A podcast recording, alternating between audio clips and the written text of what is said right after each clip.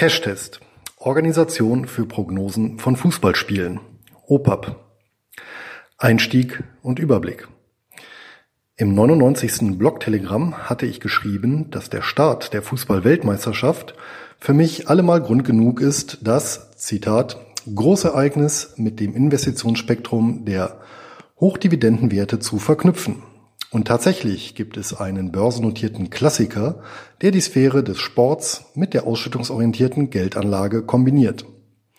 Ich werde den Titel noch während der laufenden Weltmeisterschaft im Blog besprechen. Zitat Ende. Nun, hier ist das in vielerlei Hinsicht sehr spezielle Wertpapier. Die Organisation für Prognosen von Fußballspielen. OPAP. Um es vorwegzunehmen. Ja, das Unternehmen heißt tatsächlich so. Zumindest, wenn die griechische Originalschreibweise wörtlich korrekt ins Deutsche übersetzt wurde. Eventuell habe ich ja einen Leser aus Hellas, der das so bestätigen kann. Falls die Übersetzung stimmt, ist der Name bei OPAP tatsächlich Programm. Das Unternehmen ist einer der größten Wett- und Lotterieanbieter Europas, der dank Monopolstellung mit einem zuverlässigen Zahlungsstrom kalkulieren kann. Dafür sorgen schon Millionen von Griechen, bei denen, wie auch in anderen Mittelmeer-Anrainerstaaten, das Wetten tief in der Alltagskultur verankert ist. Das Besondere an der börsennotierten OPAP ist ferner die Dividendenkultur und Ausschüttungsfrequenz.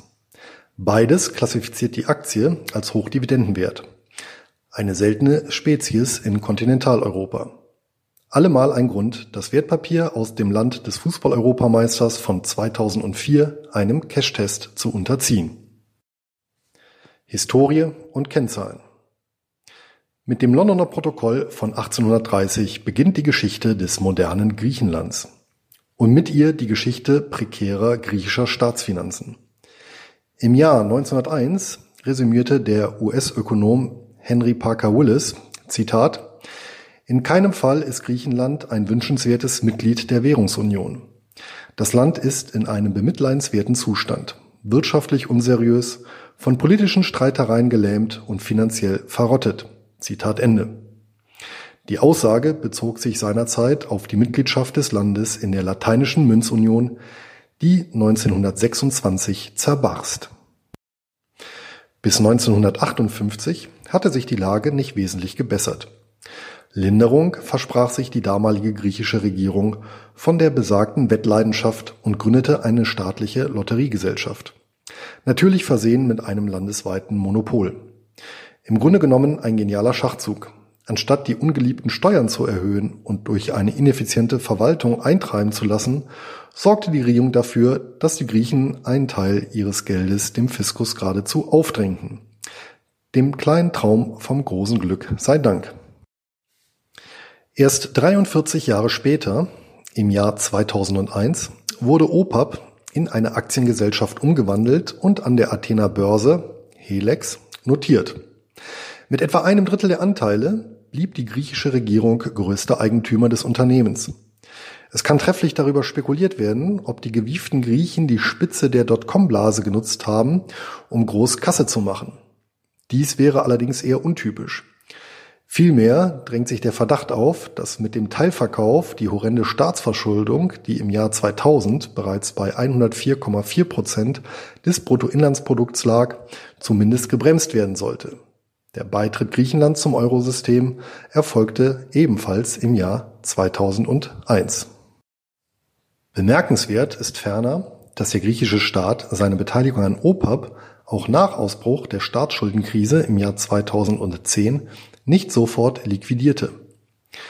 Das lag vermutlich auch daran, dass OPAP auf Geheiß des stets klammen Hauptaktionärs mehrmals im Jahr üppige Dividenden auszahlte, was sich das Unternehmen allerdings auch leisten konnte.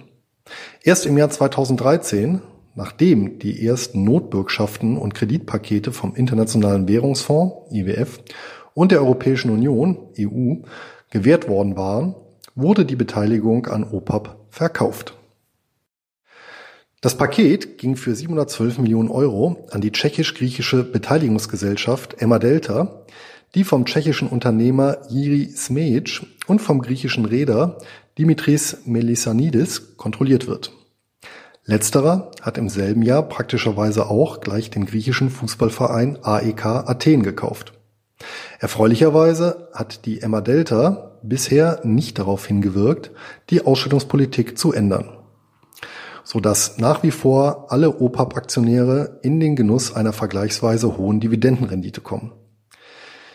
Dies freilich auch, um ihr investiertes Kapital in überschaubarer Zeit wieder aus dem Unternehmen zu ziehen.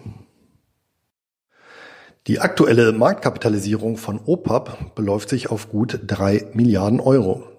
Bei 319 Millionen Aktien entspricht dies einem Kurs von etwa 9,60 Euro je Aktie. Die Bilanzsumme beläuft sich Ende 2017 auf knapp 1,8 Milliarden Euro.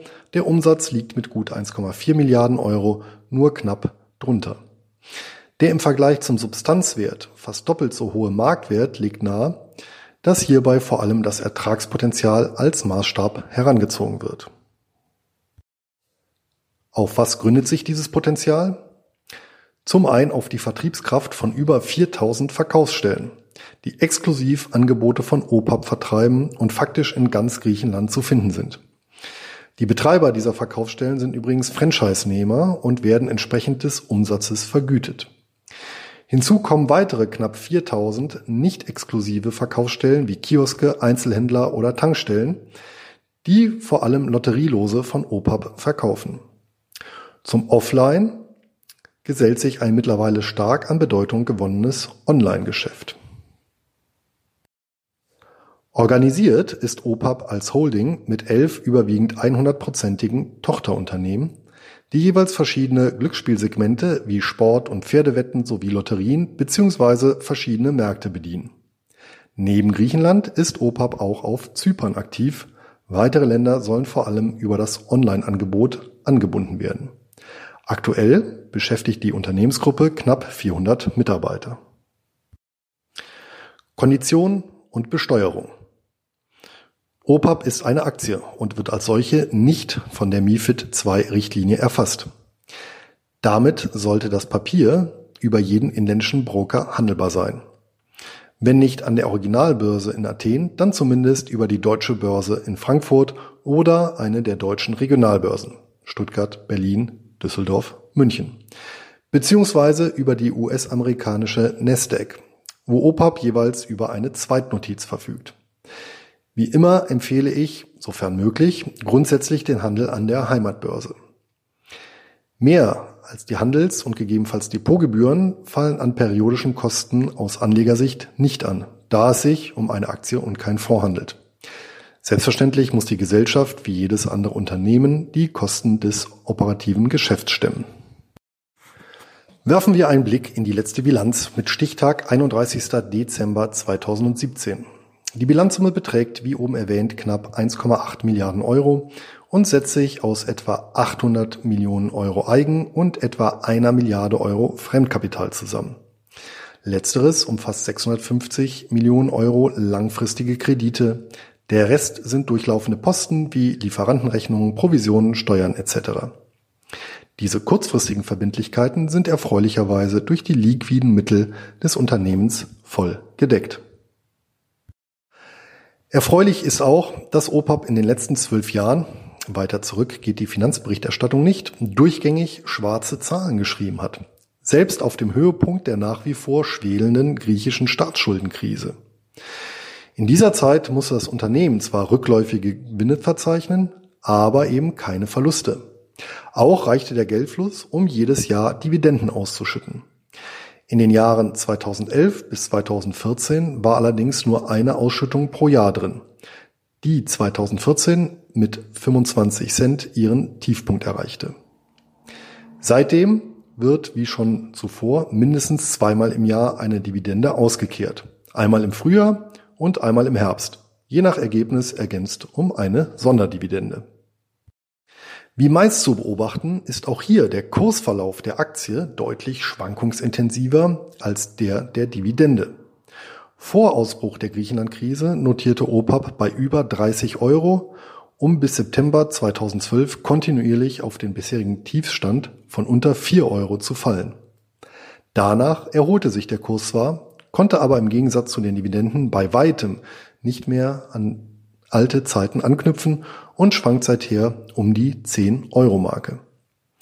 Dies hat dazu geführt, dass die Dividendenrendite zuletzt zweistellige Prozentwerte erreichte. Ergänzend sollte angemerkt werden, dass 2017 die Ausschüttungen höher waren als der ausgewiesene Gewinn der Gesellschaft. Wurde die Dividende demnach aus der Substanz entnommen? Nicht ganz. Der Hauptvermögenswert von OPAP sind die zuletzt mit knapp 1,2 Milliarden Euro taxierten Konzessionen, also eine rein immaterielle Größe. Auch die wird nun über die Zeit regelmäßig abgeschrieben. Diese Abschreibungen reduzieren zwar den Gewinn, nicht jedoch die Liquidität des Unternehmens.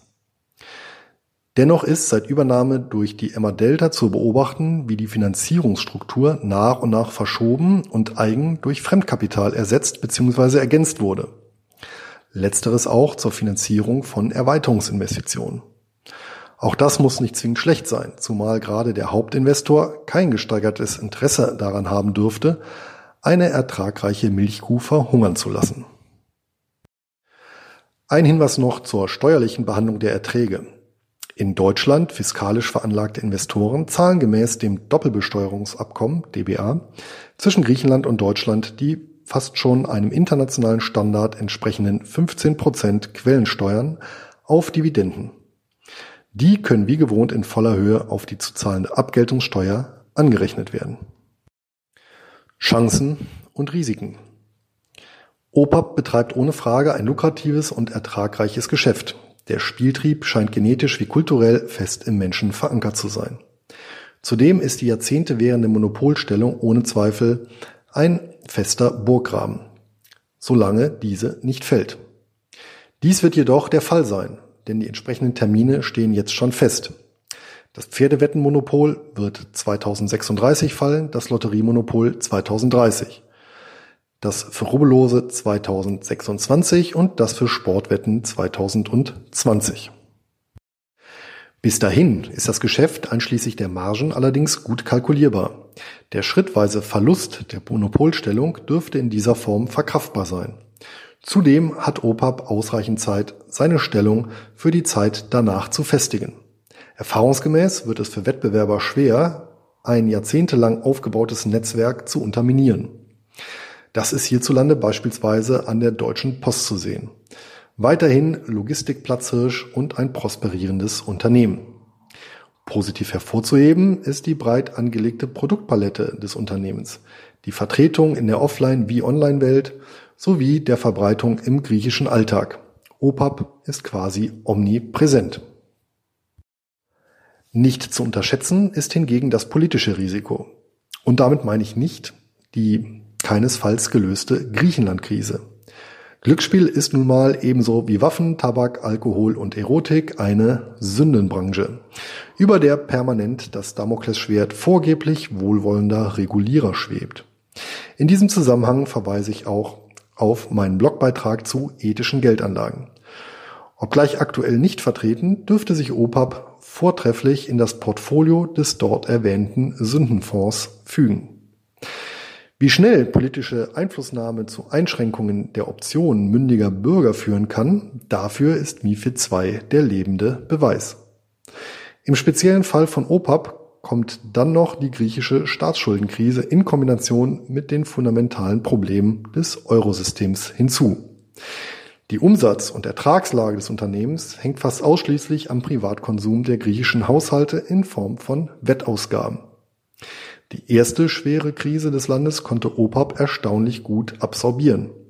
Vermutlich auch deswegen, weil der sprichwörtliche Traum vom großen Los gerade auch in Krisenphasen nicht an Attraktivität verliert. Ob das beim nächsten Mal auch der Fall sein wird, ist fraglich. Ebenso dürfte es in Euro gerechnet zu deutlichen Verlusten kommen, sollte Griechenland zur Drachme zurückkehren.